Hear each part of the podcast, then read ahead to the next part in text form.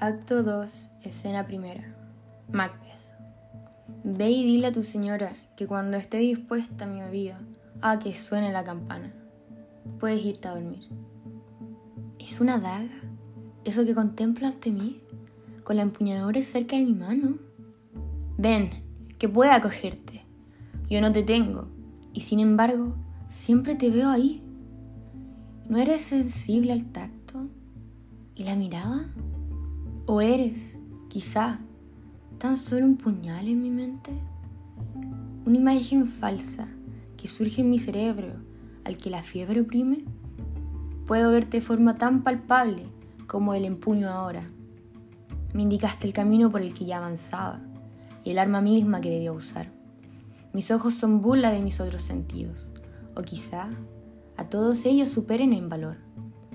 Todavía te veo también las gotas, en el filo, en la empuñadura. De una sangre que antes no estaba. No, no eres real. Es mi sangrienta empresa que así crece ante mis ojos. Sobre medio mundo, ahora, se diría, naturaleza muerto.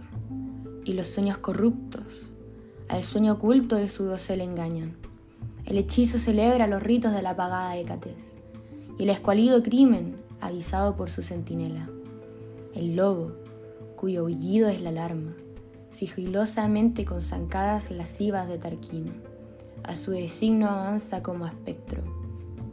Tierra, segura y firme, no escuches mis pisadas, vayan donde vayan, no sea que tus mismas piedras descubran dónde voy arrebatando al tiempo el horror de este instante que tan bien la acomoda mientras le amenazo, vive todavía.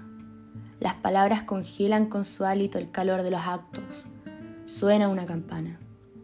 Es un hecho. Ya voy. La campana me invita. No lo escuches, Tudgan, pues su teñido al cielo te reclama, o al infierno.